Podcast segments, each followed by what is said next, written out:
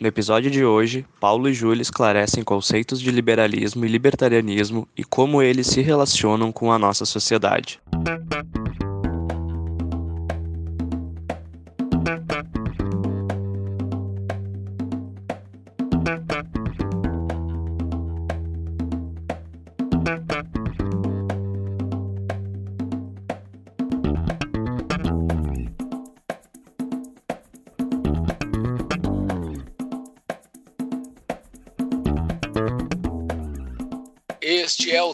Da Mão Invisível, podcast destinado àqueles que querem ouvir ideias que abalam sociedades e que não são ditas na mídia tradicional. Bem-vindo, Paulo Fux. Grande Júlio, hoje somos só nós dois, que nem Só lá no dois, primeiro cara. episódio.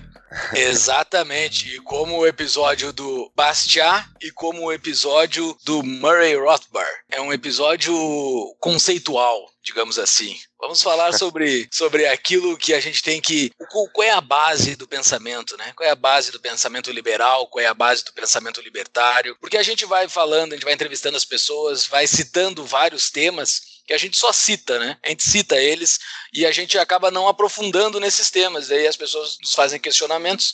O que, que são aqueles temas? A gente deixa no show notes às vezes, mas vamos explicar agora alguns desses questionamentos, né? É por aí, né, Paulo Fux? Nosso episódio de hoje. Eu acho que é isso aí mesmo, Júlio. Acho que a gente muitas vezes recebe convidados aqui que são pessoas com muito mais conhecimento que nós, que trazem visões próprias deles, né? Por exemplo, o Eduardo Wolff, o Lucas Azambucha e outros convidados que têm uma, uma visão muito culta, mas que nem sempre tudo a gente concorda. E a gente agora vai chegar a hora da gente falar então os conceitos que nós acreditamos que são os mais corretos. Né? E isso, obviamente, tem muita coisa em comum com todos os nossos convidados aí. Até porque a gente não entrevistou nenhum cara que pensa absurdamente contrário às nossas ideias até agora. Né? Um dia vamos. Exato. Um dia vamos chamar um petista, um pissolista. Ah, não, daí, daí, Essa- daí já tá pedindo demais pra nós, né? Ah, seria divertido, cara. Seria divertido conversar com esses caras. Pessoal, comentem no Instagram aí se vocês querem que a gente converse com um esquerdista. Eu Hum. quero. Fux O não esquerdista quer, é o pilho. O esquerdista é o pilho. Agora, com um cara que é doente partidário, não. Daí é, daí é excesso de. Eu quero que venha um esquerdista aqui falar que o Ciro Gomes é a pessoa mais preparada. não consigo nem terminar a frase. Bora. Vamos, vamos avançar para o episódio. That is why the operation of the free market is so essential, not only to promote productive efficiency, but even more to foster harmony and peace among the peoples of the world. Qual é a base? Assim, eu vou, eu, eu vou começar aqui. Qual é a base do pensamento liberal, libertário, seja, mas o pensamento pró-liberdade, tá? O pensamento pró-liberdade, ele se define basicamente em três palavrinhas chaves. São essas três palavrinhas está contida em qualquer tomada de decisão do pensamento liberal e do princípio do pensamento liberal, que é a paz, a liberdade e a propriedade, propriedade privada, tá? Qualquer tomada de decisão se baseia nelas, tá? E qualquer e não só uma tomada de decisão, mas o princípio, os valores, a moral, tá vinculado a essas três palavrinhas. Dentre essas três palavras tem uma que às vezes é difícil de tu explicar, porque assim, se tu for ver e tu me interrompe, qualquer coisa aí, Fux, se eu falar alguma bobagem aqui, tu me interrompe. Tu certamente vai falar algumas, mas eu vou deixar passar. Dessas três palavras, duas é muito fácil de defender em qualquer pensamento. Qualquer pensamento, até um marxista consegue defender. Porque dentro do pensamento deles, eles estão buscando a liberdade e a paz. Isso em qualquer pensamento que tu queira o aumento do bem-estar, porque geralmente um pensamento filosófico que é aplicado na prática, ele busca a melhora do bem-estar daquela sociedade das pessoas que compõem aquela sociedade. Em alguns de forma coletiva, em algumas de forma individual, mas eles sempre buscam o aumento da liberdade e da paz. Tu não aumenta o conflito, tu sempre busca a redução do conflito e o aumento da paz. Porém, na liberdade, nas ideias da liberdade, existe essa terceira palavra, que é a propriedade, basicamente a propriedade privada. Por? What the hell? Por que, que tem essa palavra no meio disso tudo? Ao meu ver, e ao que eu já estudei, os autores defensores da liberdade, colocam essa palavra porque essa palavra é o que sustenta as outras duas. Não existe a defesa de vida ou paz, não existe a defesa da paz e da liberdade sem as básicas definições de propriedade privada e a defesa dessa propriedade privada. Então, basicamente, a propriedade privada ela alicerça as outras duas palavrinhas. Não sei se tu concorda com isso, Fux. Eu certamente concordo, né, Júlio? E é isso mesmo que tu falou. Na verdade, life, liberty and property, né? vida, propriedade e uh, vida, propriedade e liberdade. Na verdade, é exatamente o que falou. Liberdade e a vida, elas derivam da propriedade. E a propriedade, primeira propriedade que existe é a autopropriedade. Né? Então, o princípio básico do liberalismo é que tu é dono de ti mesmo. Ninguém mais é dono de ti. É simples assim. Exato. assim. E tudo deriva disso. Se tu é dono de ti mesmo, tu pode fazer contigo mesmo o que tu bem quiser, desde que tu não interfira na propriedade alheia. Isso, inclusive, é a propriedade do corpo da pessoa alheia. Ou seja, disso já deriva o axioma basicamente básico do liberalismo, que é respeite os amiguinhos, não pegue as coisas deles, não encoste nele sem, sem ele deixar. E por quê? O princípio básico de que tu não tem o direito de basicamente me, de, mexer com as outras pessoas sem que elas queiram. É simples assim. O liberalismo é a coisa mais simples do mundo. E daí as pessoas ainda dizem que não, isso é utópico. Tu acha que é utópico mesmo tu respeitar outras pessoas? E isso é interessante, que até a gente vai falar depois, Júlio. Como é que as pessoas conseguem fazer esse paradoxo na cabeça delas de que isso é uma frase que basicamente qualquer pessoa de bem vai concordar, né, Júlio? Que a gente basicamente não tem o direito de mexer com a vida dos outros.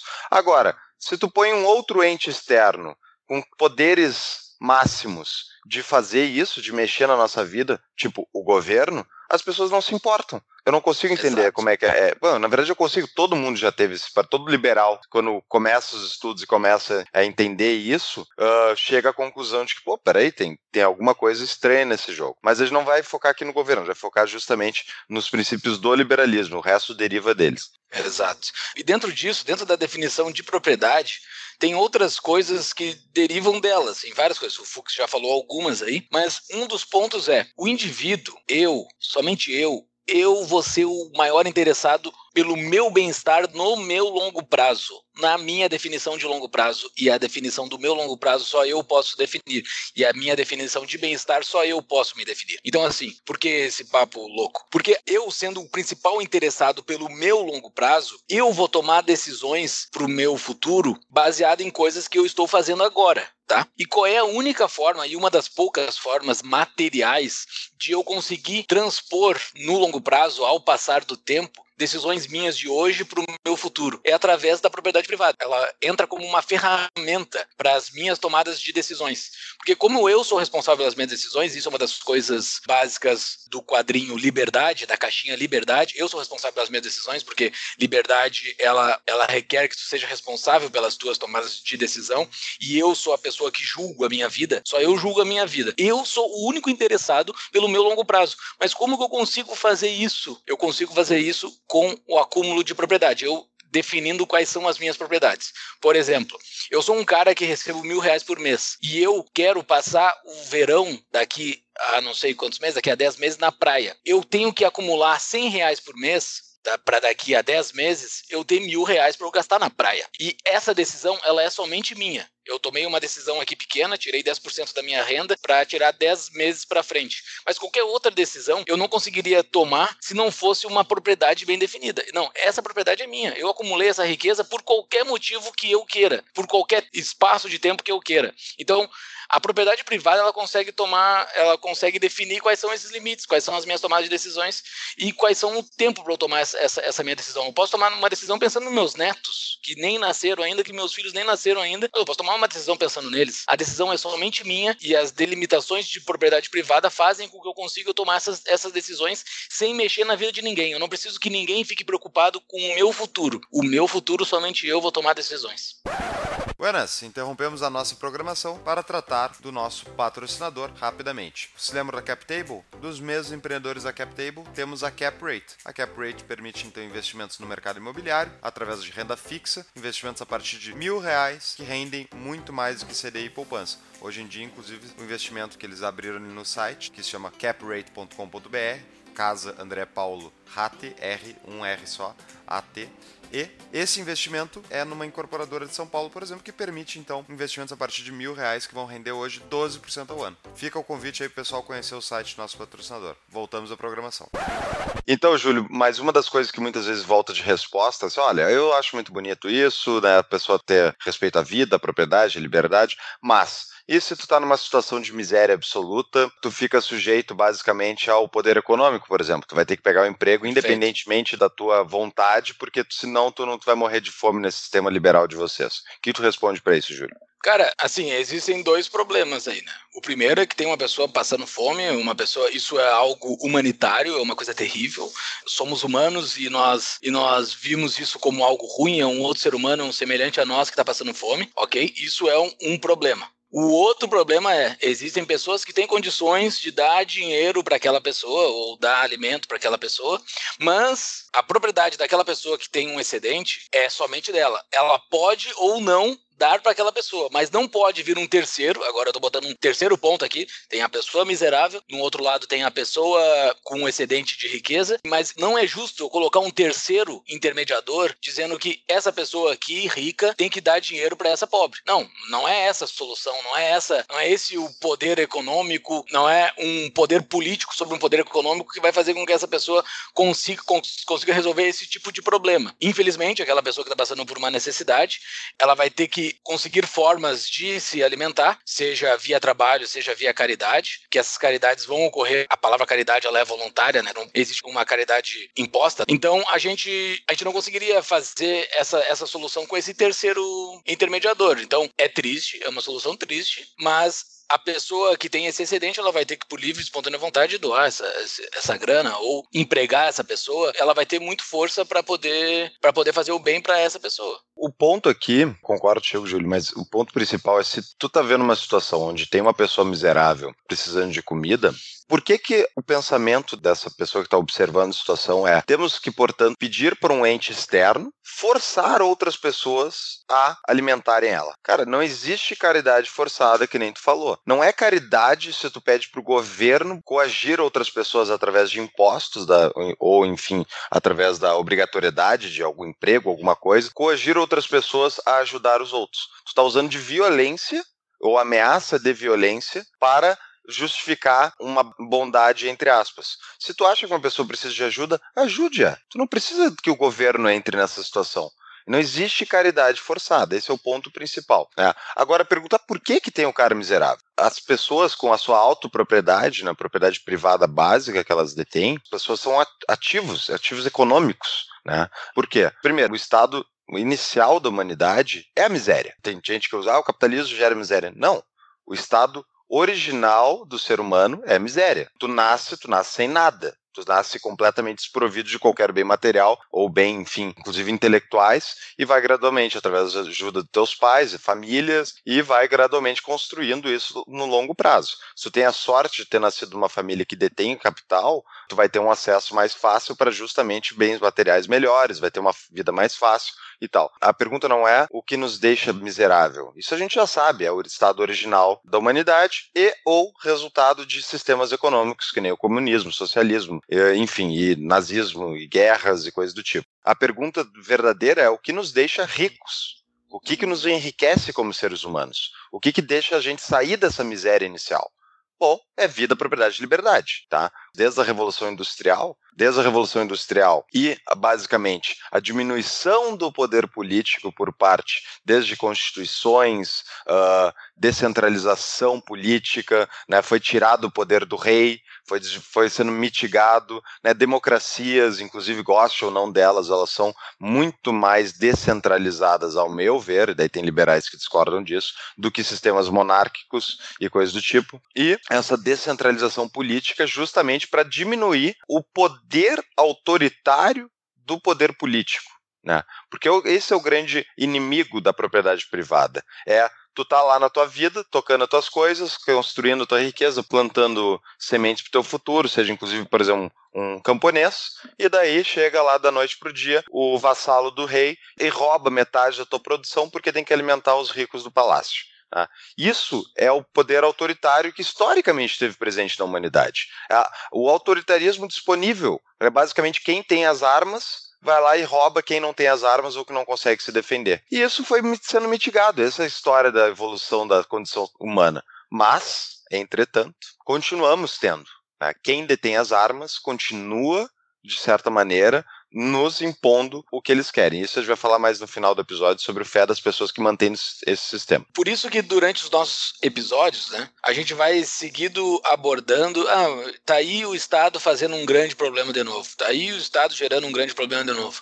Não é uma implicância, não é uma coisa meio de de ah, é sempre falando mal do Estado, não sei o que. Não, é porque existem deduções lógicas e práticas de que o Estado está atrapalhando a vida de todos e basicamente a vida dos mais pobres. O Estado é uma grande ferramenta de geração de privilégios. Ele gera riqueza, mas ele gera, ele acumula riqueza, ele não gera riqueza. o Fux já ia me dar uma porrada agora. ele acumula enlouqueceu, riqueza, enlouqueceu. Ele, ele acumula riqueza, mas ele não gera riqueza e essa riqueza ele distribui para os ricos. Basicamente isso, aqueles que detêm o poder e que detêm o poder da máquina estatal. Não é aquele o que detém a arma em si, mas é aquele que detém o poder burocrático burocrático do Estado. Né? Então ele vai direcionando para as camadas mais burocráticas, os primeiros que recebem o dinheiro do Estado, toda essa fatia gorda, né? principalmente aqueles que têm mais poder e para poder interagir com o Estado. Por isso que a gente sempre fica batendo nesse ponto, né? sempre fica batendo nesse ponto. O Estado ele tem uma natureza basicamente de geração de privilégios para poderosos. Então, com o passar do tempo, a gente vai se dando conta que a propriedade, a propriedade individual, inicial, aquela que nós abordamos como o meio que, que tu resolve os conflitos, porque a propriedade privada é o meio que tu resolve todos os nossos conflitos que nós lidamos no nosso dia a dia, se ela for bem definida. Dentro da minha casa, quem define as regras sou eu. Dentro da casa do Paulo, quem define as regras é o Paulo. E baseado nisso, a gente está resolvendo quase todos os conflitos que geram a sociedade. Não tem grandes conflitos nisso. Eu não posso tocar no corpo de uma pessoa que ela não deixou que eu toque no corpo dela. Eu não posso ameaçar ela de fazer outras coisas que ela não esteja disposta a fazer. Então, respeitando essas três palavrinhas, quase tudo estaria resolvido. E daí, o grande inimigo dessas três palavrinhas, via de regra, é o Estado. Por isso, a nossa busca incessante de diminuição do poder dele. Ah, um dia o Estado vai deixar de existir? Eu não sei. Mas a busca incessante que nós temos é que ele diminua o poder dele. E o ponto principal, as pessoas não. Esse é o grande mito que eu acho, é o grande véu que, que o Estado mantém sobre as pessoas, né? Que é justamente, mas, mas o que, que o Estado está te forçando a fazer? Eu me lembro uma aula, uma aula que eu tive na economia, eu acho que foi no meu último ano de economia, e a professora perguntou: mas espera aí, a gente não vive numa sociedade livre, eu não era liberal, tá? A gente não vive numa sociedade livre, o que, que te impedem de fazer? Qual é o grande problema? Qual é a ausência de liberdade que tu tem? Eu não consegui responder essa pergunta. Eu não consegui. Por quê? Porque eu não tinha estudado liberalismo, eu não tinha aberto um negócio ainda. Então, vamos lá. O que, que o Estado nos impede de fazer? Bom, depende qual é o teu poder econômico, onde tu está subjugado ao Estado. Vamos pegar a pessoa mais pobre do Brasil, lá, o cara que não tem, não tem propriedade. O que, que é que o Estado impede ele de fazer? Primeira coisa, o Estado impede ele de vender a casa dele, que ele mora. Por quê? Porque ele não tem direito de propriedade sobre aquele, aquele terreno. Por quê? Porque foi invadido pelo avô dele, numa favela lá, 60 anos, invadido, entre aspas, na verdade. Era um terreno ocioso, parado, e as pessoas vieram. Da União. Campo, é, da União, entre aspas, né? Vieram do campo, não tinham onde morar, foram morar nos morros e desde então o Estado não deu para elas o direito delas serem donas daquele terreno. E elas não têm direito de propriedade, logo elas não conseguem vender a casa, logo elas não conseguem deter o básico, tipo, aonde eu estou morando. Dá o terreno para elas, o Estado não dá, não deixa. É da União, não regulariza. Ah, tu quer regularizar? Entra com advogado, faz um processo administrativo junto ao Estado para tu poder deter aquele bem. Né? E qual é o pobre que vai conseguir fazer isso? Não vai conseguir. Aí, mesmo que tentasse, não consegue porque tem ainda muitos entraves. Fora a tentativa de regularização fundiária de forma legal, é muito difícil fazer ainda. E tem um exemplo básico, né? Provavelmente nesse exato momento tem um chinês querendo vender algo extremamente barato para aquela pessoa que está morando numa favela do Brasil. O cara da favela do Brasil atualmente está dando um chinelo para os filhos dele andar, ou os filhos dele estão andando de pé no chão porque ele não tem condições de comprar um tênis por 10 reais. Mas provavelmente tem um chinês nesse exato momento querendo vender um tênis para ele por 10 reais, que o tênis chega na porta dele, na porta dele. Tá o preço do frete dentro desses 10 reais e o Estado não está deixando chegar porque trava trava em Curitiba, trava em algum lugar, sempre trava em algum lugar, as coisas não entram no Brasil, porque o Brasil é um dos países mais fechados que existe no mundo. Então, assim, existem outras pessoas ao redor do mundo querendo vender coisa extremamente barata para ele e ele não tem acesso porque o governo trava. Então, assim, não tem liberdade, tu não tem liberdade. Provavelmente, o vizinho desse cara quer vender para ele um cachorro quente a 3 reais. Só que esse cara ele não consegue vender o cachorro quente a 3 reais, porque ele tem que pagar a licença da porcaria lá, tem que pagar o imposto da porcaria lá, e o cachorro quente acaba chegando na mão desse cara por 7 reais. Então, assim, ele não consegue, a, a vida dele não destrava, porque ele não tem acesso às coisas básicas da vida dele, porque o Estado está metido em cada cantinho. E vamos lá, o chinês que quer vender o tênis a 10 reais, na verdade, esse 10 reais pode ser. Tá, 10 reais já é um preço bem barato tal, mas tem um outro fator. A taxa de câmbio entre as relações comerciais Brasil-China é regulada pelo Estado chinês e pelo Estado brasileiro. E isso determina o preço com qual os produtos são vendidos dentro de um país.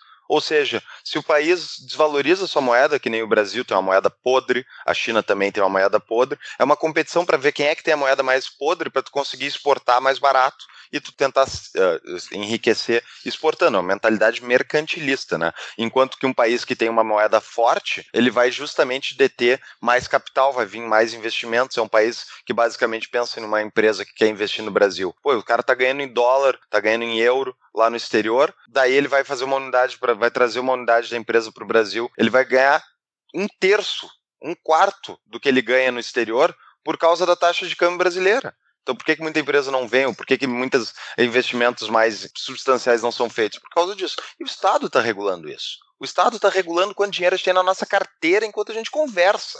Então, qual é a liberdade associada a isso? Pô, tu não detém o teu próprio dinheiro, não é teu. Não é teu. Que, que ele pode comprar, especialmente para os mais pobres, é determinado por um banqueiro lá em Brasília, que é o Banco Central. Exato. E assim, e tem várias outras coisas, tipo, o que eu falei no início do episódio. Uma das principais usos da propriedade privada, ela tem vários usos, né? Mas um uso prático da nossa vida, que é tu tomar decisões no passar do tempo, né? Tu tomar decisões futuras, acumulando riqueza agora para utilizar ela no futuro. O pobre, ele tem pouquíssimas ferramentas de acúmulo de riqueza. Ele não tem acesso ao sistema bancário, porque o sistema bancário é extremamente excludente. Tu não consegue deixar livre para todas as pessoas, ele não consegue usar o sistema bancário. Então, o vizinho dele que atualmente atua ilegalmente como um agiota, que poderia ser um banco local, ele não tem, ele não, ele não age como um banco, então tu não consegue deixar dinheiro na mão desse cara para tu poder acumular riqueza no futuro. Tu não consegue deixar dinheiro embaixo do teu colchão porque o governo tá comendo ele via inflação. Tu não consegue deixar dinheiro embaixo do teu colchão porque tu não tem uma segurança, tu não pode usar uma arma para defender o teu próprio colchão. Tu não consegue acumular riqueza. E daí o que, que o pobre acaba acumulando riqueza? Ele compra um carro, que é uma coisa que é deficitária total. Ele compra um celular e todas as propriedades que ele acaba comprando, que são extremamente deficitárias, porque ela perde dinheiro com o passar do tempo,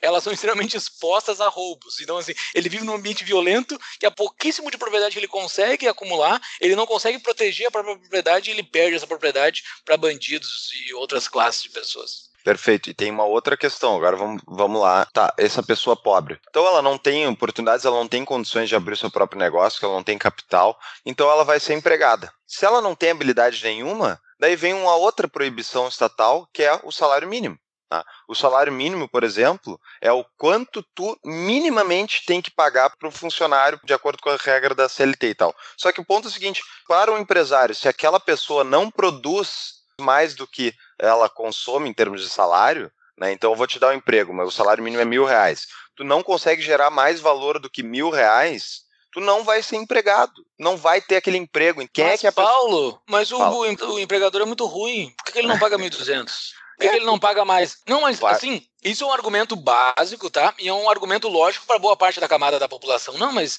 o empresário é mau, por que, que ele não paga aquilo? Mas tem uma conta extremamente simples de se fazer. Olha só, eu tô contratando um cara para ser. Eu tenho uma lanchonete. E eu tô contratando um cara para ser o meu chapista ali. O cara que vai fritar o ovo e fritar o bife, tá? Para botar dentro do meu sanduíche ali, dentro do meu hambúrguer. Se esse cara, ele não fritar a quantidade X de hambúrgueres que eu vendo por mês, menos a quantidade do pão, menos a quantidade da barraquinha, menos a quantidade. Eu não consigo empregar esse cara. A conta é simples, é uma subtração. Se eu não consigo um número X de hambúrgueres e eu não estou conseguindo vender porque a economia e a minha força de venda alcança aquela quantidade de X de hambúrgueres e eu não consigo vender aquela quantidade de X de hambúrgueres, eu só consigo vender o que eu estou vendendo hoje, eu só consigo pagar aquilo para aquele cara. É triste, óbvio que o empregador quer pagar mais, é óbvio que tu quer um funcionário extremamente mais motivado, recebendo mais, mas eu não consigo, eu não consigo. Eu, é melhor eu fechar o, o, meu negócio do que ter aquele empregado.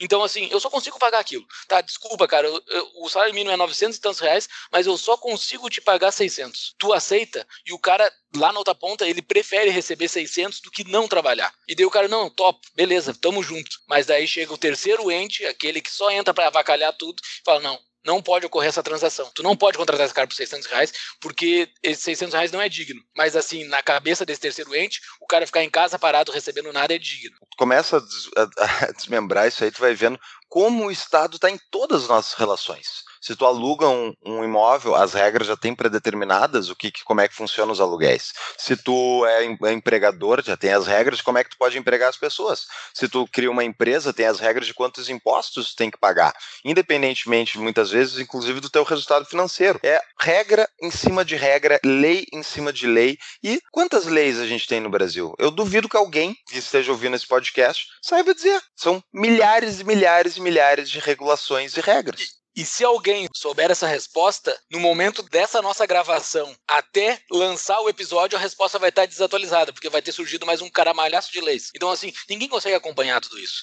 E tem aquele negócio assim que diz: ah, o ruim do Brasil é que os impostos são muito altos, blá, blá, blá, por isso que os produtos são caros. Não é só por isso óbvio que os impostos no Brasil são extremamente caros, mas o que torna as coisas extremamente caras no Brasil, eu não sei qual é a força, tá? Se são os impostos ou isso que eu vou falar, mas são as regras e a quantidade de regras que tu tem para fazer uma coisa básica. Tu não consegue fazer um serviço básico porque tudo é consumido pelo tempo burocrático e o tempo de equipe, o teu custo fixo, aquela a tua equipe que tu tá trabalhando, que tu tá fazendo trabalhar a tua empresa, enquanto tu espera um burocrata liberar um aval para alguma coisa ou tu espera tu preencher os 200 formulários que os caras estão pedindo, aquilo é muito caro, porque é parte da tua equipe que está completamente parada esperando um burocrata dar o aval. Mas isso não é só em relação ao Brasil, tá? Isso é importante. Não, não, não. Como, como, é que funciona? Como é que funciona na Europa e nos Estados Unidos e não funciona aqui? Bom, daí tem tipos de regras instituições que gerem o nosso dia a dia, e tem instituições inclusivas e tem instituições extrativistas,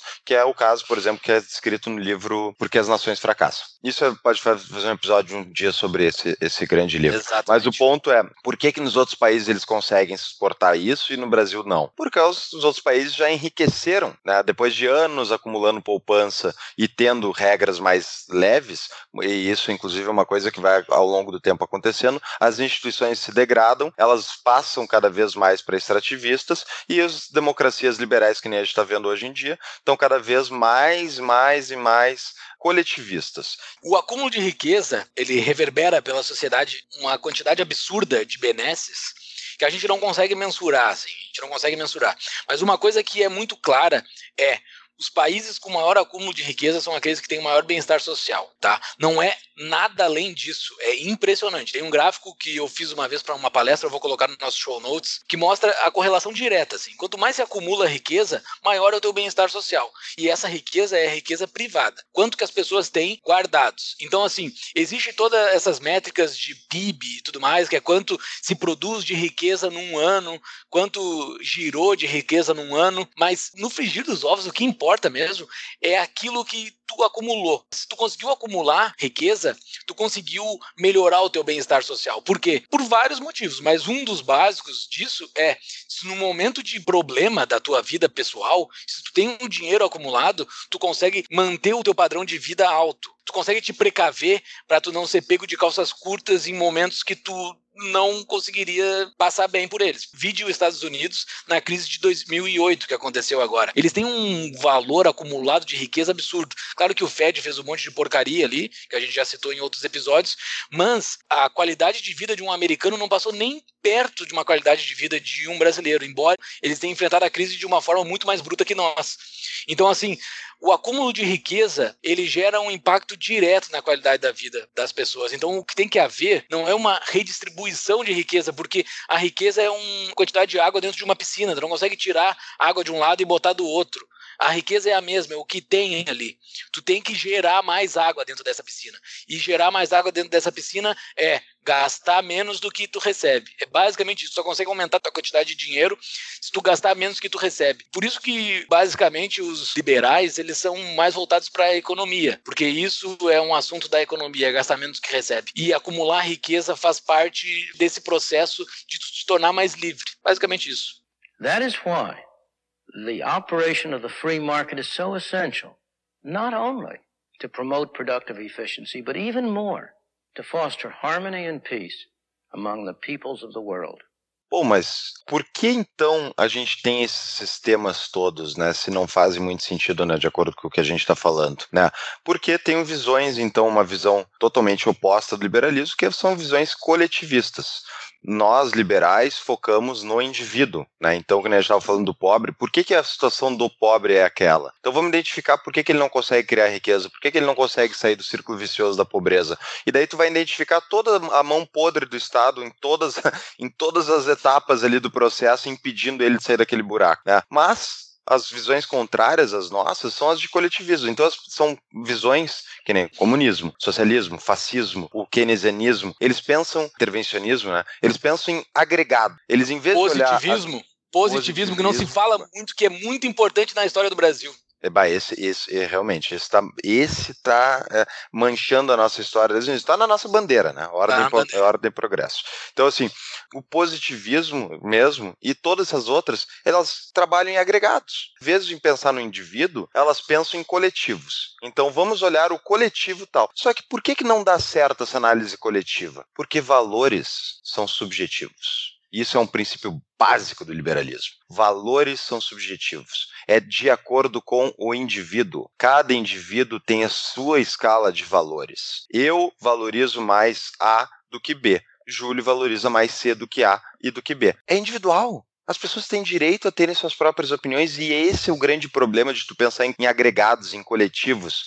Se tu impor uma regra, por causa de um coletivo, tu vai estar passando com essa regra por cima de todos os valores subjetivos e individuais que as pessoas têm. Então, um exemplo básico, né? E por isso também o mercado é tão uma ferramenta tão maravilhosa, porque o mercado te permite ter escolhas voluntárias ele permite tu escolher de acordo com a tua escala de valores o que que tu quer para tua vida, seja desde consumo, seja desde ideias. Isso não é só em relação ao mercado, eu tô falando, pode ser um mercado de ideias. O fato de vocês estarem ouvindo esse podcast e não um podcast socialista mostra que vocês têm uma escala de valores diferente da dos socialistas. Isso é mercado também. É a mesma mercado de ideias. Tudo uh, são escolhas voluntárias quando não tem o Estado coagindo, né? Esse é o grande mito. As pessoas não conseguem entender por que, que o Estado está. Como assim o Estado está coagindo, né?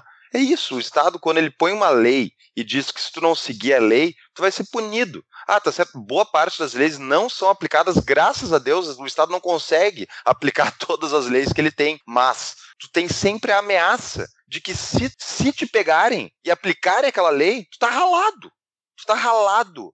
Todo mundo tem telhado de vidro perante o Estado. É uma realidade. Né? Então, desde tu bebeu uma, um cálice de vinho e dirigiu, até tu não, não informou determinado rendimento que tu teve no imposto de renda, pode ser por esquecimento. Se eles te pegarem, tu vai pagar uma multa. E se tu não pagar a multa, eles vão para cima de ti, vão tomar teus bens. E se tu não quiser entregar teus bens, vai vir um policial e vai te levar à força. Se tu resistir ao policial, tu vai preso. Se não quiser ser preso, tu vai ter que brigar com o policial, tu vai ser morto. Entende? Isso é o Estado. É claro que isso não acontece, não é tipo no instante zero para um que acontece essa violência toda, mas ela está ali, ela está sempre disponível para o Estado. Ela está sempre disponível e ela é aplicada, assim, a gente vê em alguns casos que atualmente com o surgimento do celular tu consegue tu consegue ter repórter em qualquer lugar do mundo, né? Tu vê no Brasil cenas tristes, extremamente tristes de ambulantes sendo socorridos cercado por policial que chegam e rebentam o coitado do ambulante. O cara, o cara não tem sustento de vida. O cara não tem o que fazer da vida dele. Ele poderia estar tá roubando mesmo, ele poderia estar tá fazendo uma coisa completamente ruim para a sociedade. O cara tá ali vendendo a balinha dele, vendendo a fruta dele.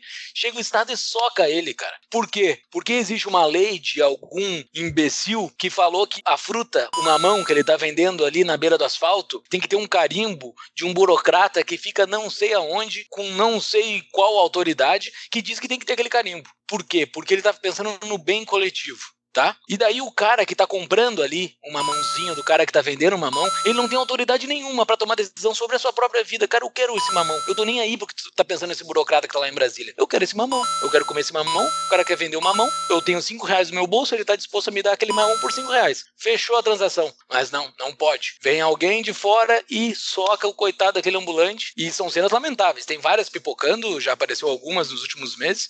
Os caras tomando surra por tá fazendo nada de errado, absolutamente nada. Isso, inclusive, foi a origem da Primavera Árabe, tá? Foi um dos, um dos gatilhos que estourou a Primavera Árabe lá alguns anos atrás, foi justamente um vendedor ambulante lá de, se não me engano, era no Egito ou na Tunísia, agora não me recordo qual dos dois, que teve pela terceira vez no ano roubado seus bens por parte de um, dos policiais corruptos que queriam, queriam uh, receber, receber um dinheirinho ali para eles, e eram policiais, eram o Estado, e depois de perder tudo de novo, ele decidiu se atear, se atear fogo, se autoimolar meio da praça por basicamente não aguentar mais, né? O nível Ah, Paulo. Ah, Paulo, mas é um problema de corrupção dos policiais. Os policiais estavam utilizando de corrupção. Não, não era o problema de corrupção.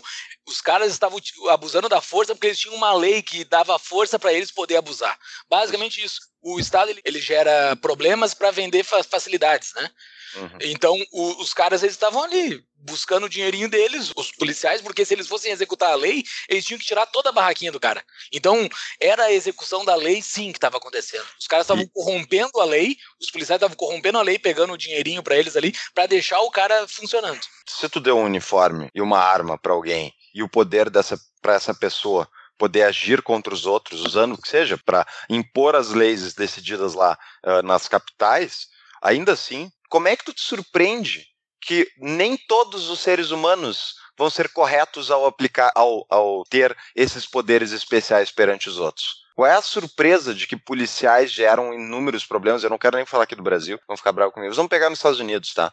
Nos Estados Unidos houve uma militarização da polícia em todos os níveis. Hoje tu vai olhar os. Ah, tem imagens inúmeras daqueles raids, né, da, dos policiais entrando em casas de manhã, às seis da manhã, eles nem batem na porta muitas vezes, porque um vizinho denunciou que o cara tinha, era, tava vendendo maconha. E daí aconteceu um dos casos, por exemplo, tristes que aconteceu foi a polícia tocou uma granada de luz para dentro da casa a casa estava sendo invadida para as pessoas não poderem reagir e tocou para dentro de um berço de uma criança e matou a criança, tá? Isso é uma das coisas. Inúmeras mortes de cachorros, né? Os cachorros avançam para cima dos policiais quando entram, os, os, policiais matam os cachorros. E fora isso, teve inclusive isso mostra que os Estados Unidos ainda tem alguma coisa de, de especial. Foi um dos casos, foi os policiais entraram na casa, o cara estava armado, eles, os policiais não avisaram que era polícia, invadiram a casa do cara às seis da manhã, o cara pegou uma arma e matou um policial. E incrivelmente saiu vivo, os outros policiais não mataram ele e foi depois levado para julgamento e foi inocentado porque basicamente a polícia não tinha avisado que estava invadindo a casa dele, portanto ele teve o direito de se defender. Bom, voltando ao que a gente estava falando em relação a isso tudo, bom, Paulo, mas qual é a solução então? Por que, que a gente está falando que todos os problemas do Estado, tá, mas como é que, que as coisas então funcionam? Por, por que, que vai funcionar esse sistema de vocês onde não existe essa coação do Estado? Bom, é uma coisa, um conceito maravilhoso do Hayek, prêmio Nobel da Economia, um economista austríaco. Não é, na minha visão, o melhor deles, mas ele é um cara inegavelmente brilhante, talvez um dos principais intelectuais dos últimos séculos que foi o Friedrich Hayek, e ele falou sobre, por exemplo, ordem espontânea. Eu vou colocar o artigo de ordem espontânea no show notes, tá? É um artigo, é algumas páginas, vale a pena ler. O que é a ordem espontânea? Ordem espontânea é o que acontece quando não há coação quando não há alguém com uma arma ou com ameaça de uma arma para cima de ti. Então eu e o Júlio, por ordem espontânea, decidimos fazer esse podcast.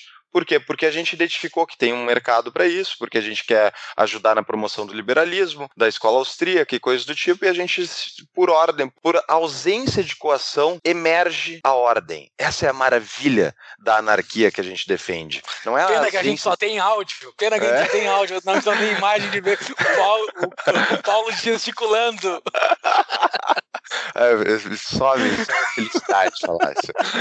Olha, é, é impressionante mesmo, porque é isso, é totalmente contraintuitivo para as pessoas que não conhecem os conceitos de liberalismo pensar de que vai emergir ordem justamente na anarquia. Anarquia, quando a gente fala, é lembrando qual é a regra básica, não é ausência total de regras, tem uma regra. Tu não pode encostar no amiguinho sem ele deixar, tu não pode pegar as coisas dele, tu tem que respeitar a propriedade alheia.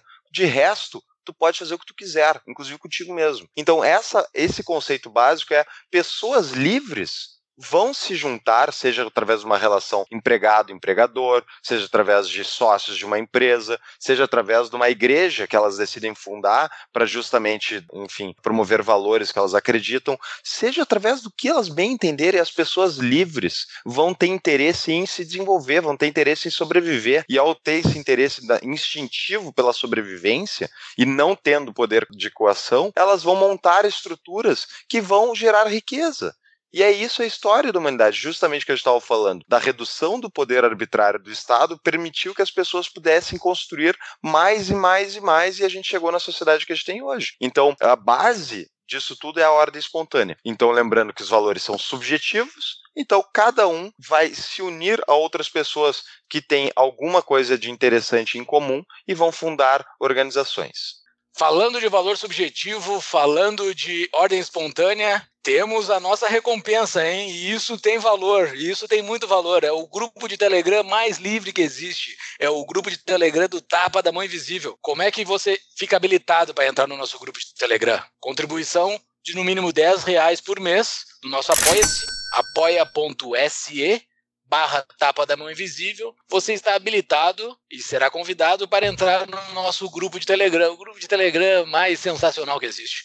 Então, assim, não esqueçam, o valor é subjetivo e a ordem é espontânea. Entra quem quer e paga quem quiser. No mínimo, 10 reais para entrar no nosso grupo. Então, assim, concordo, voltando para o nosso assunto e passando esse nosso jabá, essa lógica da ordem espontânea que existe dentro do, dentro do liberalismo e dentro dos conceitos do liberalismo, ele é completamente contra o Estado, né? Não é impossível o Estado desenhar uma ordem. Todas as vezes que, ele, que o Estado tentou fazer uma ordem, ele ele colocou bolsões de pessoas na miséria, tá? E isso sendo bem pragmático, sendo bem utilitário, tá? De, dizendo que as regras da liberdade são utilitárias, são para gerar o bem. Mas mesmo se não fosse para gerar o bem, ela é basicamente imoral. Ela é antiética. Tu não consegue obrigar uma pessoa a fazer algo que tu queira pelo bem coletivo.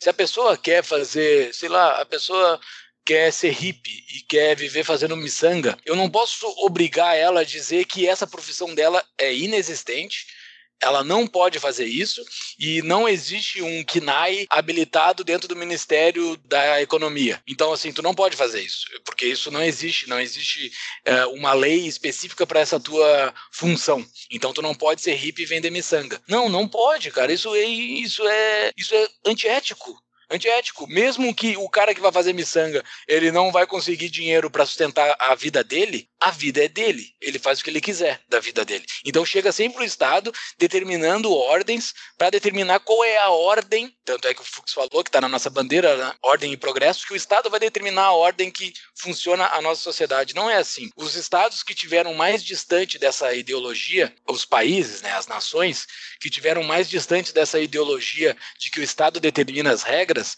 e determina a ordem para onde a sociedade deve ir, foi um dos estados mais pujantes, né? Tu pega a Inglaterra do século XIX, embora fosse uma monarquia, era uma monarquia extremamente aberta e as pessoas tinham liberdade, né? Ex existe aquela frase bastante famosa na Inglaterra que é meu castelo, minhas regras, né? Dentro da sua casa, embora a rua, a parte pública seja bastante delimitada por regras e regras bastante claras, isso facilita bastante a vida porque as regras são, são, são bastante claras, dentro da sua casa cada um poderia fazer o que quiser. Isso fica bastante claro naquele filme O Discurso do Rei, onde o rei Gago, aquele entra na casa de um plebeu e o cara é o rei, ele entra na casa de uma pessoa comum e o, e o cara comum fala que não pode fumar. Ele deixa bastante claro, dentro da minha casa tu não pode fumar, tu pode ser o rei, tu não pode fazer nada dentro da minha casa, que eu não te autorize. Né? Então, essas nações onde a liberdade é muito respeitada e a propriedade é muito respeitada, elas são mais pujantes e a ordem é espontânea. Tu não sabe o que, que vai surgir. Tu não sabe. Era impossível tu dizer há 10 anos atrás que ia surgir algo semelhante ao Uber, tá? E não há lei que conseguiria desenvolver o Uber. Somente a vontade empreendedora, a vontade de ganhar dinheiro e a vontade de gerar riqueza que conseguiu surgir coisas como o Uber e a oportunidade que tu vê no dia a dia. Um dos nossos autores que estão no símbolo do podcast, né? Um é Adam Smith e o outro é o Rothbard. O Adam Smith fala, né? O que faz o açougueiro acordar cedo não é a vontade de vender carne, né? É a vontade de ganhar dinheiro. Então, essa ordem espontânea, esse surgimento de negócios, essas coisas que vão surgindo e tu não consegue planejar, é isso que faz a sociedade ser pujante, né? E aqui vamos entrar então na parte, né, caminhando aí para o nosso final, tem dois outros pontos que eu acho que é importante a gente tratar. Um deles, aqui é a nossa diferença, Júlio. Nós, libertários versus os liberais. Né? Então, qual é a grande discrepância, tá? Eu considero os liberais pessoas utópicas. Né? Eles nos acusam de utópicos, mas na verdade não existe nenhum exemplo de uma minarquia que tenha permanecido uma minarquia. Minarquia, para quem não sabe, é estado mínimo, estado que eles tanto querem, né? Que o estado tem que manter-se como policial, como sistema de justiça e tal. No longo prazo, instituições desse tipo elas se degradam e elas vão caminhando sempre para mais centralização de poder e tal, porque o estado, como ele tem a capacidade de impor as regras, de decidir as regras, ele pode decidir que ele não tem que seguir algumas regras mais. E assim, gradualmente, eles vão dilapidando aquelas regras iniciais que limitavam o poder do Estado. Um exemplo é a Constituição Americana. A Constituição mais maravilhosa já feita por, uma, por seres humanos, tirando a parte da escravidão, mas a Constituição Americana é bem clara do que, que o Estado pode fazer. Se os Founding Fathers, os pais fundadores dos Estados Unidos, voltassem à vida e fossem parar nos Estados Unidos hoje, eles iam ficar horrorizados horrorizados, horrorizados, porque o Estado faz tudo que é proibido pela Constituição. Ah, mas como, Paulo? Olha, Vou dar um exemplo, tá? O FDR, o Franklin Delano Roosevelt, presidente lá que fez a, que foi presidente durante a, a Segunda a Guerra Mundial Americana, é, ele para passar algumas regras que não estavam previstas na Constituição, ele tentou num dos mandatos, passou no Congresso e depois no, no STF deles derrubaram, porque era inconstitucional. Ele ganhou um novo mandato. O que, que ele fez? Ele aumentou o número de juízes da Suprema Corte, passou a mesma, a mesma lei no Congresso e daí ele tinha os votos dentro do STF para aceitar essa inconstitucionalidade.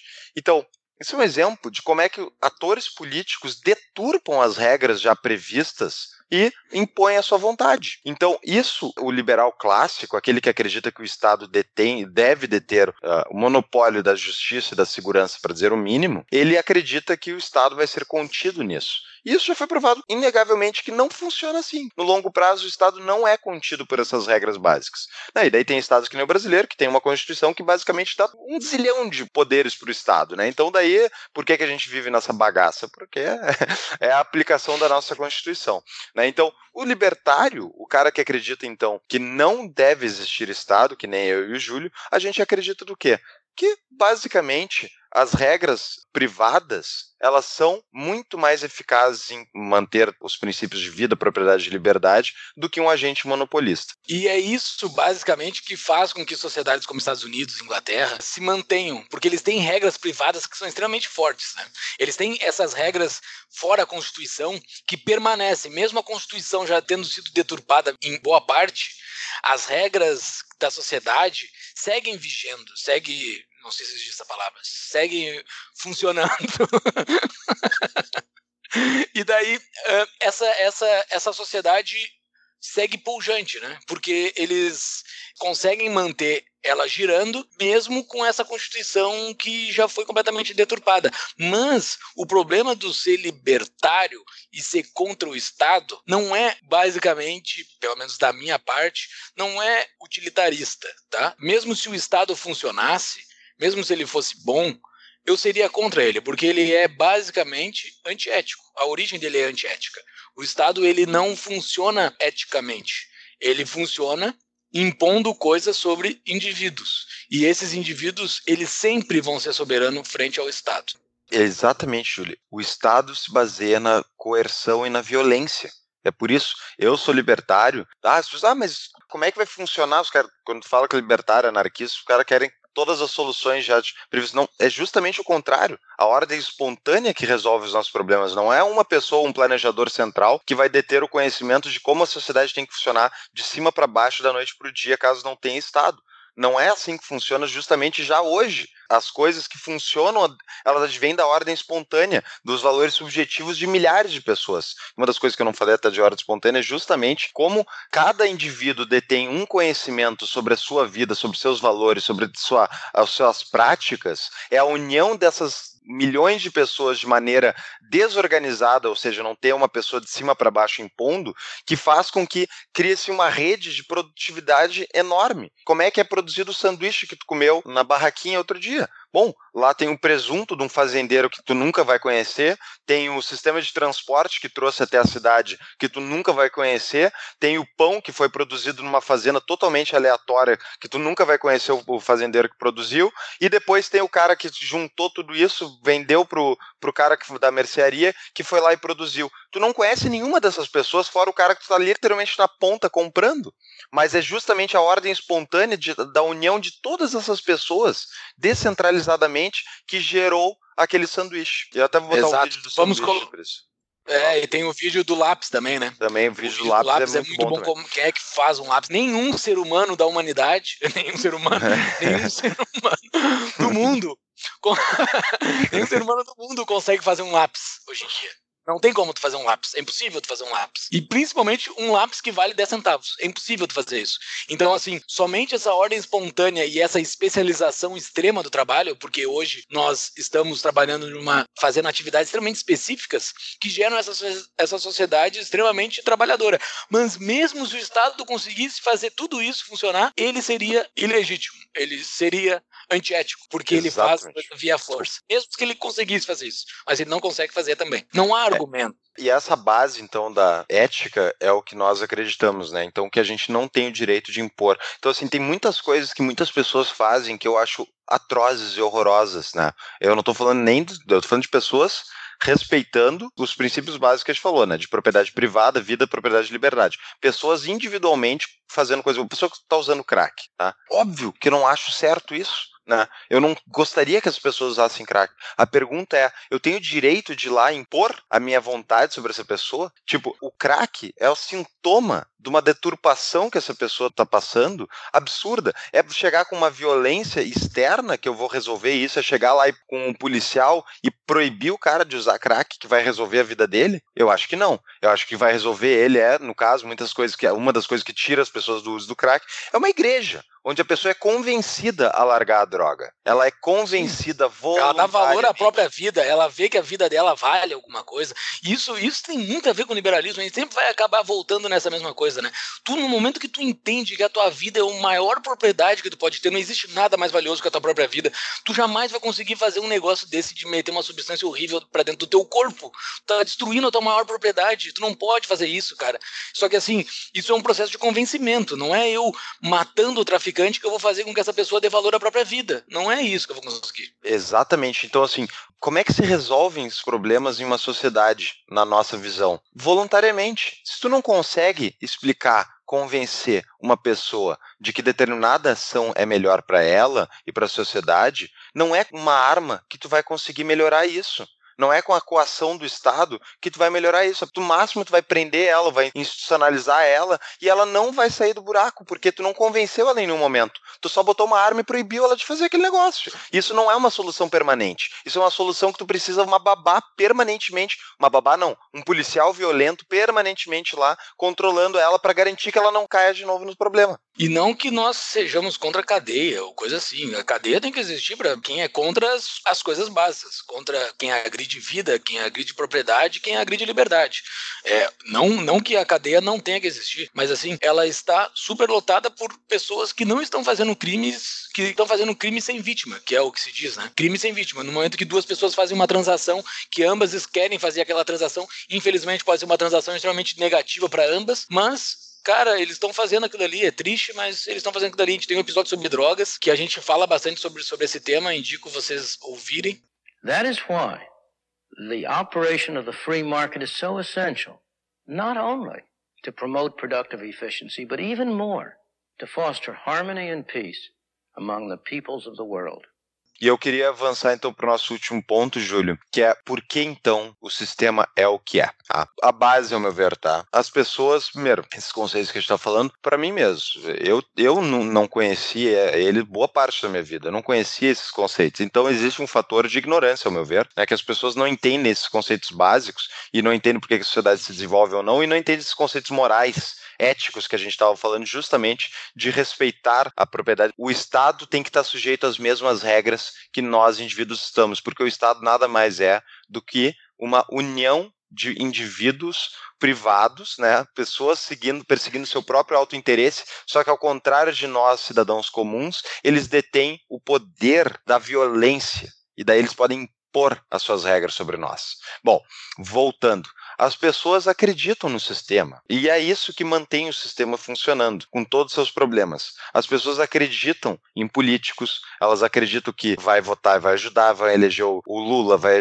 eleger o Jair, alguém vai vir um salvador da pátria. As pessoas continuam procurando soluções lá em Brasília, em vez de acreditarem que elas mesmas podem resolver seus problemas. E tá certo, muitas vezes elas não conseguem resolver por conta própria, justamente por todos os entraves que o Estado gera, que a gente comentou. Mas no final das contas, as pessoas acreditam no sistema. Não é contrato social isso. Tá? Até vamos fazer um episódio só sobre contrato social e o problema Boa. da autoridade política. Mas o principal é assim, as pessoas são alienadas, muitas vezes até pelo próprio Estado, através de instituições que nem o MEC, né, Ministério da Educação e Cultura, que impõem sobre elas como é que funcionam as regras da sociedade desde o início. Lá no colégio, independentemente de estar no colégio privado ou público, tu é ensinado como é que funciona a sociedade de acordo com os parâmetros do Estado e por que, o Estado é necessário. Eles não falam nem mal, né, mas é, é necessário. Isso é ensinado desde criança. Nós estamos impregnados com isso desde, desde o início. Isso, ao meu ver, gera uma alienação completa e faz com que as pessoas não enxerguem que tu pode ter uma sociedade diferente dessa.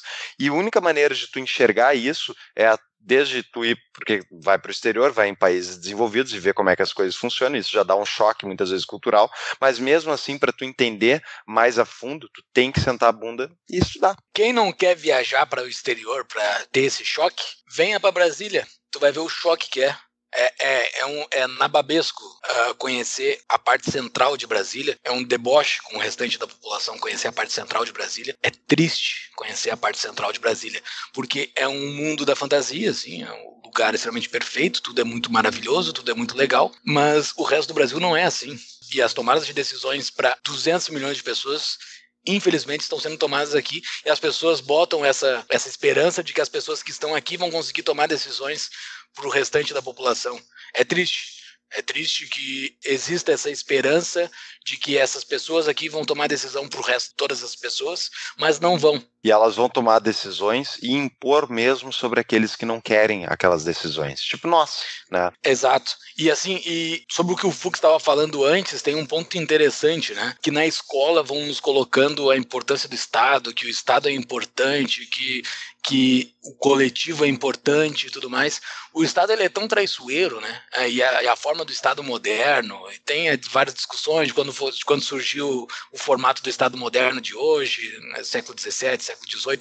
Mas assim, a forma que nós temos esse Estado hoje, ele é tão traiçoeiro que ele, ele abraçou tudo que envolve a nossa vida e abraçou algo que para mim é extremamente importante que a gente já não, a gente não vive mais, que é a parte da comunidade, né? Isso é lindo demais. As pessoas tomar as decisões dentro da sua comunidade, dentro daquelas pessoas que estão circundando a sua vida ali, tomar como o episódio que nós falamos sobre a Espanha aqui, o cara que estava tomando a decisão sobre o sentido da rua da frente da casa dele, sabe? Essas coisas que são da vida, do teu dia a dia, tu tomar essas decisões por ti, assim, da, dentro da tua comunidade. Tu que vai tomar aquela decisão. Não é, não é o Estado, não é, não é o, o governo. Só que o governo abraçou tudo, né? Tu já não tem mais esse senso de ligação com as pessoas que estão à tua volta, a não ser vinculado a uma bandeira verde amarela. Nós aqui no Brasil, né? Tu te vincula a essas pessoas vinculado a essa bandeira, vinculado àquele hino, vinculado a tudo isso. Não, eu sou vinculado a essas pessoas por várias outras coisas, que a gente acredita nas mesmas coisas, a gente passa pelas mesmas estações do ano, a gente anda nas mesmas ruas. Eu sou ligado para as pessoas pra gente falar a mesma língua. Várias outras coisas nos unem, só que não, eles tiraram tudo isso, todas essas coisas já não importam mais.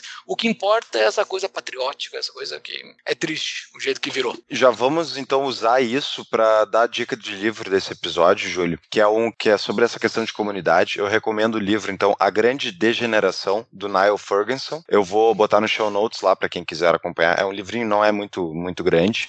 Niall Ferguson é um historiador, liberal, é um cara muito interessante, fez ex-professor de Harvard, se não me engano. Não concordo com tudo que ele fala, ele não é anarquista e tal, mas é um cara realmente com muito conteúdo. E ele fala nesse livro justamente, ele mostra num dos capítulos como com o advento do estado de bem-estar social, entre aspas aí, né? Como ele foi gradualmente diminuindo o número de instituições privadas que faziam caridade, basicamente instituições comunitárias que as pessoas, independentemente de ter o Estado ali agindo ou não, justamente porque não tinha e porque as pessoas detinham então uma parte desse capital que depois foi parar no estado de bem-estar social, elas através de instituições comunitárias elas se ajudavam seja através da igreja, seja através da filantropia, doações privadas, e como isso na Inglaterra e nos Estados Unidos foi gradualmente sendo demolido através do estado de bem-estar social. Porque pensem assim, o estado de bem-estar social ele chegou lá e disse o quê? Olha, eu vou te tomar mais impostos, mas eu vou dar saúde, eu vou dar educação, eu vou dar, eu vou cuidar dos mais pobres, eu vou dar mais emprego, eu vou dar fazer ele tirou capital de mãos produtivas dos indivíduos em uma quantia maior, né? E isso foi aumentando a tributação historicamente e disse que ia cuidar. E não cuida, não cuida. Não é só no Brasil. Ah, no exterior é melhor, é melhor e daí eles vão gradualmente consumindo o histórico de poupança que eles tiveram que permitiu que eles chegassem numa situação de desenvolvimento. Foi o caso que eu já citei aqui em outros episódios da Suécia, por exemplo, que teve o estado de bem-estar social primeiro, mais forte lá, e começou em 1950. Os caras ficaram no poder 40 anos, o mesmo partido, e em 1990 a Suécia quebrou sozinha. Eles foram de um país extremamente liberal de 1870 a 1930, e em 1950 o Partido Social Democrata deles ganhou o poder e não, não largou mais, foi distribuindo, distribuindo, distribuindo, distribuindo, aumentando a rede de bem-estar social e foi gradualmente consumindo o capital acumulado e fez com que a Suécia quebrasse sozinha em 1990 e depois disso ela passou por um processo de liberalização econômica de novo e foi gradualmente desmantelando uma parte dessa rede de bem-estar social. Tem muito mais liberalismo na Suécia do que no Brasil no próprio Estados Unidos em vários sentidos, mas ainda assim, ainda existe uma rede própria lá, a gente pode fazer um episódio também sobre isso. Mas o ponto é, esse aumento do estado de bem-estar social erodiu, consumiu o senso comunitário. Então, tu parou de te preocupar tanto com o teu vizinho que está com problemas, porque teoricamente ele vai ser atendido lá pelo SUS, ele vai ser atendido pelo, pela escola pública, o filho dele vai ter um sistema público coercitivo que já está montado para atender ele, e que a gente sabe que não atende. Exato. É extremamente triste o que, que virou, assim, é, e a tendência é cada vez piorar mais. A Suécia, como o Fux falou, ela gera esse estado de bem-estar social que gerou e boa parte de alguns esquerdistas que são extremamente desonestos em suas em suas falas, eles dizem a Suécia como um exemplo de socialismo, mas a origem de toda essa riqueza da Suécia é acúmulo de riqueza, basicamente. Eles acumularam muita riqueza e agora estão se dando ao luxo de queimar essa riqueza, mas mesmo, mesmo assim eles estão queimando essa riqueza de um, grau muito inferior ao que o Brasil está queimando, por exemplo. Porque o Brasil, quando ele fornece saúde de graça, ele fornece saúde de graça em hospitais públicos, contratando pessoas via concurso, via publicamente, diferente da Suécia, que ela dá vouchers e deixa, mesmo assim, o prestador de serviço daquele, daquele serviço público, ele deixa um serviço privado. Então, a riqueza é queimada num grau de intensidade muito menor, porque tem todo o direito de escolha do mercado ali. Semelhante ao, ao que acontece com o Bolsa Família aqui no Brasil, né? O governo não, não criou uma Bolsa Feijão, não criou uma Feijão Brás, não criou uma Arroz Brás ele deu dinheiro e as pessoas seguem utilizando esse dinheiro dentro do universo privado, né? Então, assim, medidas assim, embora seja contra a liberdade, elas impactam de uma forma muito mais tênue na, na nossa economia, né? Uh, só dando uns recados, então, para quem está chegando agora no nosso podcast, apoie o nosso projeto, como eu já falei no meio do episódio, apoie o nosso projeto no site do Apoia-se apoia.se barra tapa da mão invisível. No mínimo 10 reais tem a recompensa de poder entrar no grupo do Telegram do Tapa da Mão Invisível, o grupo de Telegram mais livre do mundo. Acesse nossas redes sociais, Instagram, Facebook e Twitter para ficar sabendo sobre a divulgação de novos episódios. Nos siga no Spotify, SoundCloud e iTunes, Tapa da Mão Invisível e todos os nossos episódios com os show notes, inclusive os show notes desse episódio, estão no nosso site www.tapadamãoinvisível.com.br. Fux, Eu só queria encerrar, então, a minha parte aqui dizendo que eu, no entanto, Júlio, eu sou um otimista, né? Você terminou com essa parte final e ficou parecendo que, que, ah, mas tá tudo errado. Então, tá, tá tudo não, boa parte tá errado.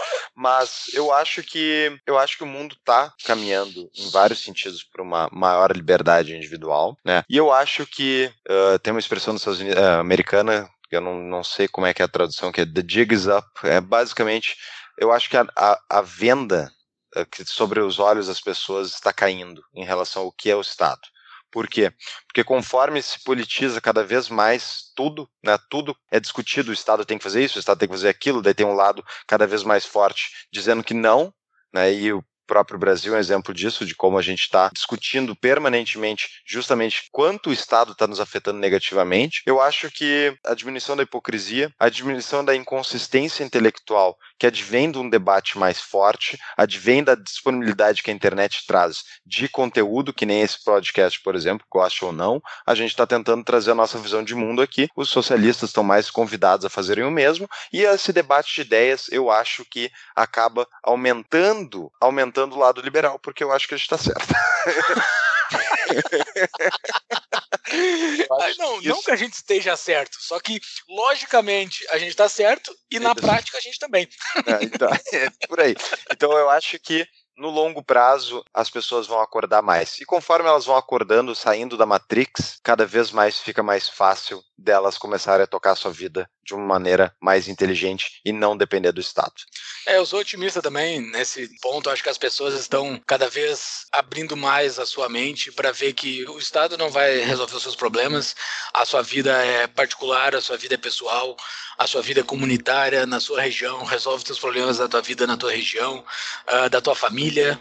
E assim, o futuro ele ele vai ser muito fácil das ideias pró-liberdade se multiplicar e muito difícil das ideias autoritárias, não ideia, porque o autoritarismo ele não tem ideias, né? ele tem força.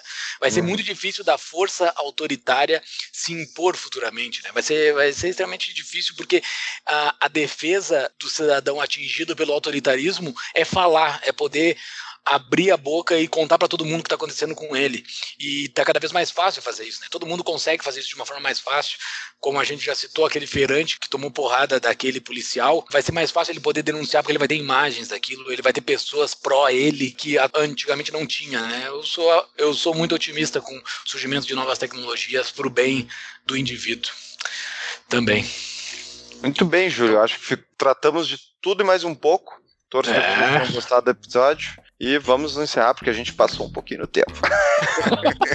e assim, pessoal, qualquer dúvida sobre esse episódio, ou qualquer dúvida não, ou qualquer contraponto também, pode dar um contraponto, a gente está disposto a conversar. Vão lá no nosso Instagram, comentem lá no nosso banner desse episódio e a gente conversa. Estamos dispostos a conversar. Mas quem quiser conversar mesmo a fundo, eu e o Júlio e o Thiago, que produz nossos episódios também, estamos disponíveis no Telegram para discutir, mas daí tem que pagar 10, 10 reais por mês.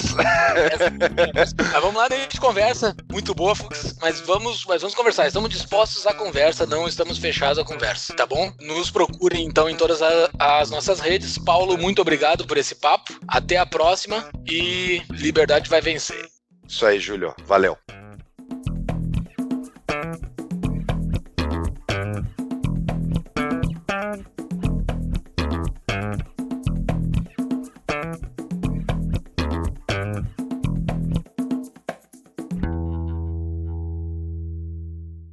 Para evitar problemas legais, avise as pessoas que elas estão sendo gravadas. Está sendo gravado.